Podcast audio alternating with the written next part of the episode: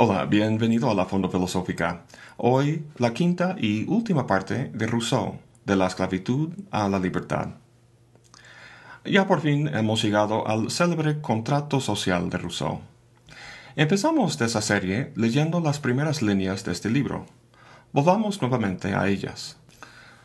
El hombre ha nacido libre y, sin embargo, vive en todas partes entre cadenas. Hemos visto su condición original de libertad y la condición de esclavitud en la que vive actualmente, pasado y presente. La pregunta ahora es por el futuro. Dice Rousseau, ¿cómo se ha operado esta transformación? Lo ignoro. ¿Qué puede imprimirle el sello de legitimidad? Creo poder resolver esta cuestión. Comenta algo interesante antes de plantear su propuesta. Dice que la familia es el primer modelo de las sociedades políticas. El mandatario de una nación es como el padre y el pueblo como los hijos.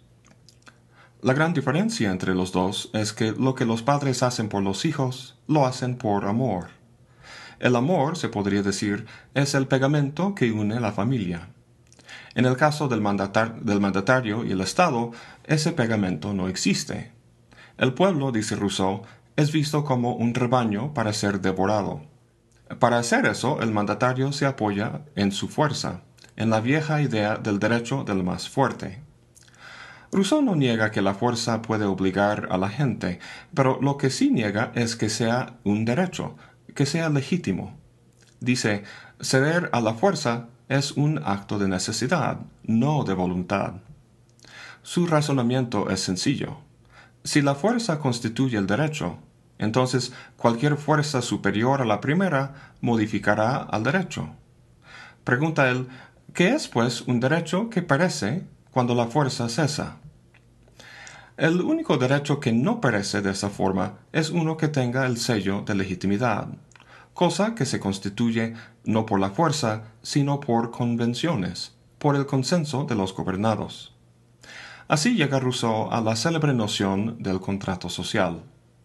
La idea es que la gente se encuentra en una situación, sea en el estado de naturaleza o en, el supuesto estado civil de la actualidad, donde conviene unirse y juntar fuerzas para superar problemas para la supervivencia. El problema reside en los términos del contrato, en el conjunto de derechos y obligaciones que lo definen. Para Hobbes hay que renunciar todo al soberano para que procure paz y estabilidad. El problema con eso para Rousseau es que el Estado se convierte en una jaula dorada. Como dice, se vive tranquilo también en los calabozos. El problema en el caso de Locke es la cuestión de la propiedad, el sistema económico que enajena al pueblo de aquello que requieren para su subsistencia. En vez de ver las cosas así, Rousseau plantea el problema del contrato en estos términos. Dice, Encontrar una forma de asociación que defienda y proteja con la fuerza común la persona y los bienes de cada asociado, y por la, cual cada uno, uniéndose a todos, no obedezca sino a sí mismo, y permanezca tan libre como antes. Fijémonos en estas palabras, obediencia y libertad. El hombre ha nacido libre y sin embargo vive en todas partes entre cadenas. La propuesta de Rousseau no va a ser volver a vivir como el, buen salvaje. Eso sería imposible. Pero sí recuperar esa libertad. Actualmente no vivimos en libertad porque obedecemos a un sistema arbitrario de fuerzas y leyes que no reflejan nuestra voluntad. Pero parece haber una contradicción aquí. Una asociación en la que cada uno no obedeciera más que a sí mismo no se distinguiría al estado de naturaleza. Si cada quien sigue su propia inclinación, ¿cómo es posible evitar conflictos y lograr un consenso armonioso? Es mucho pedir, ¿no? Pues veamos su propuesta. Lo que dice es que cada quien tiene que renunciar todos sus derechos a la comunidad entera. Esto suena un tanto a lo que dice Hobbes, pero en el caso de Hobbes todos renunciaban al soberano, lo cual conduce a abusos para Rousseau. En el escenario de Rousseau, todos renuncian a todos los demás, y así la condición es igual para todos. Dice, dándose cada individuo a todos, no se da a nadie. Y como no hay un asociado sobre el cual no se adquiera el mismo derecho que se cede, se gana la equivalencia de todo lo que se pierde y mayor fuerza para conservar lo que se tiene. Si alguien se quedara con algunos derechos, tendría un privilegio con respecto a los demás y pronto pretendería perjudicarles. Semejante situación nos devolvería al estado decadente en que estamos. En vez de eso, cada uno pone en común su persona y todo su poder bajo la suprema dirección de la voluntad general. La voluntad general, ¿qué es eso? Es una de las ideas más célebres e interesantes de Rousseau. En resumidas palabras, es el bien común y se distingue de la voluntad individual. En el último video hablamos de las elecciones en México y cómo mucha gente vendió su, voto por unos cuantos pesos. Esa gente estaba ejerciendo su voluntad de forma individual. Tomaron una decisión pensando en su propio bien en vez del bien de todos. Todos sentimos este choque entre el bien de uno contra el del colectivo.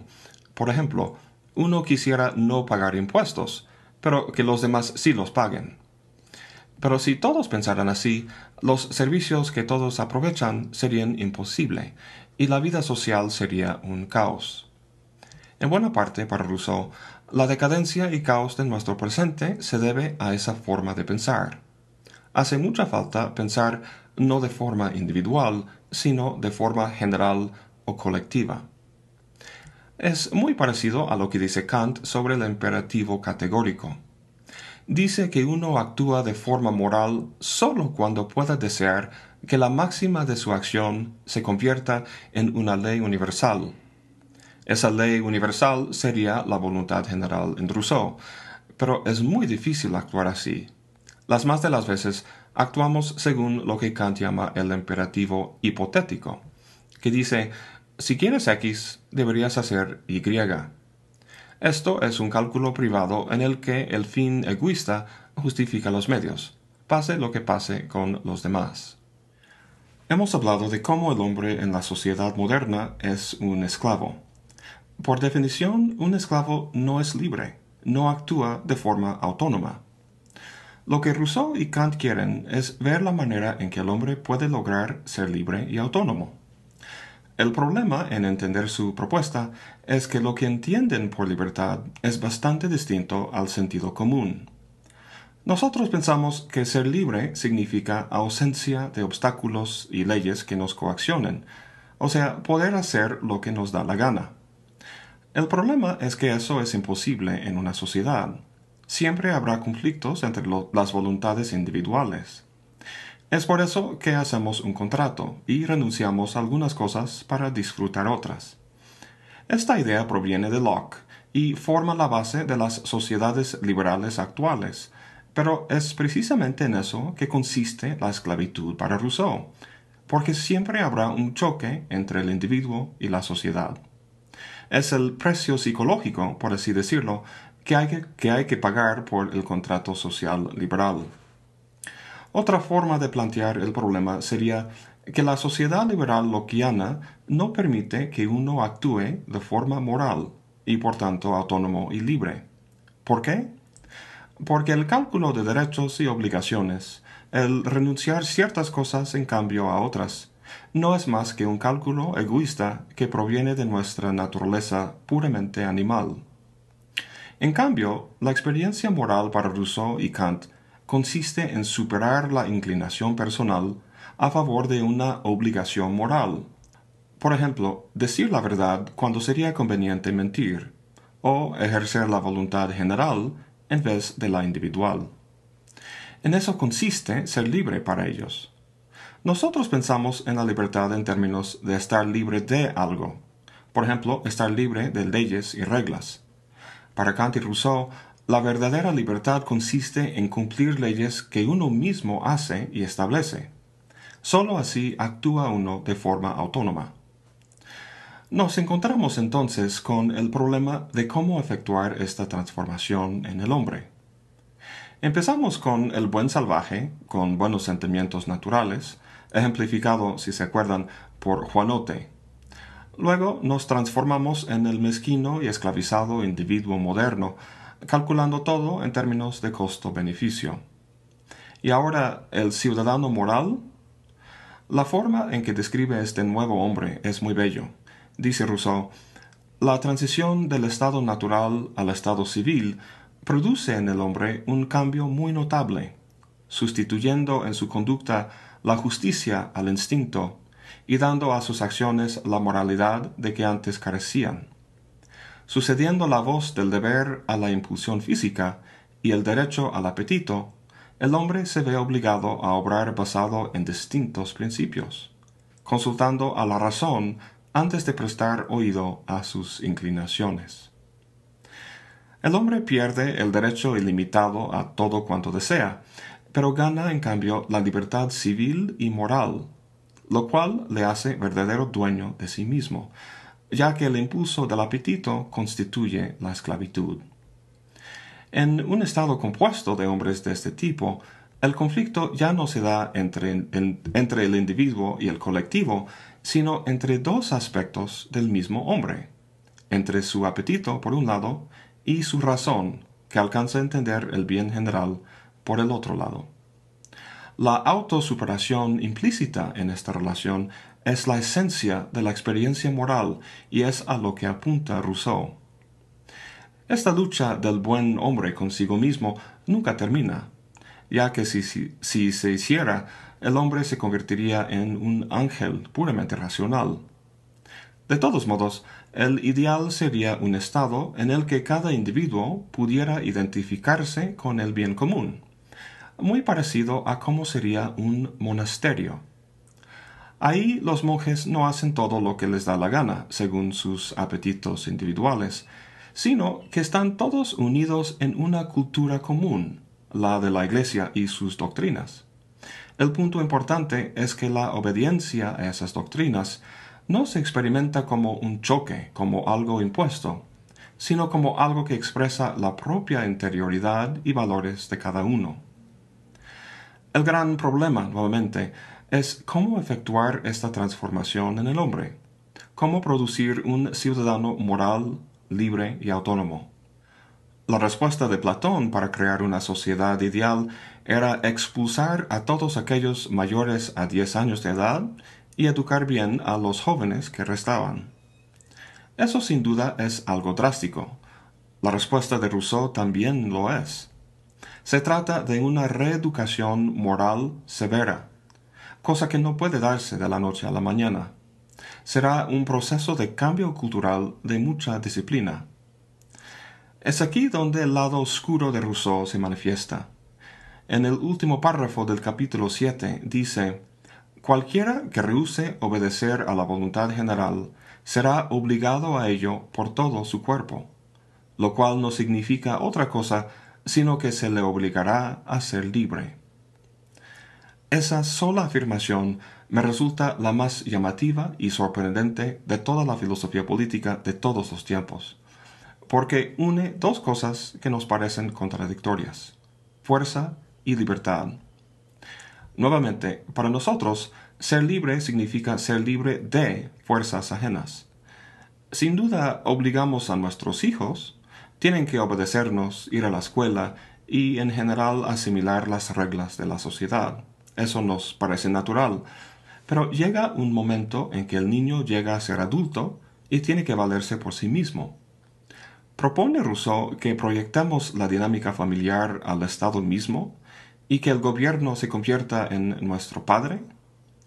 Es difícil evitar esta conclusión. Toda utopía, sea la de Platón o de Rousseau, empieza con un acto de violencia, de obligación. Véase nada más el reinado del terror de la Revolución Francesa, de la que, como sabemos, Rousseau era el padre intelectual. En el contrato social, Rousseau no habla del mecanismo concreto por el que los hombres desobedientes serán obligados, pero un compatriota suyo sí lo hizo. Me refiero a Michel Foucault. Con mucho cuidado detalla los mecanismos sociales y discursivos que moldean los cuerpos y almas dóciles del hombre moderno. Siempre que leo esta frase de Rousseau, pienso en la voluntad general de gente como Mao Zedong o Pol Pot. ¿Quién será el filósofo rey cuya visión del bien común, de la voluntad general, se impone? Por horroroso que parezca todo esto, reconozco que el planteamiento de Rousseau tiene algo de certero en el fondo. El cambio que tiene que darse en nuestras sociedades no es primordialmente político ni económico, sino cultural.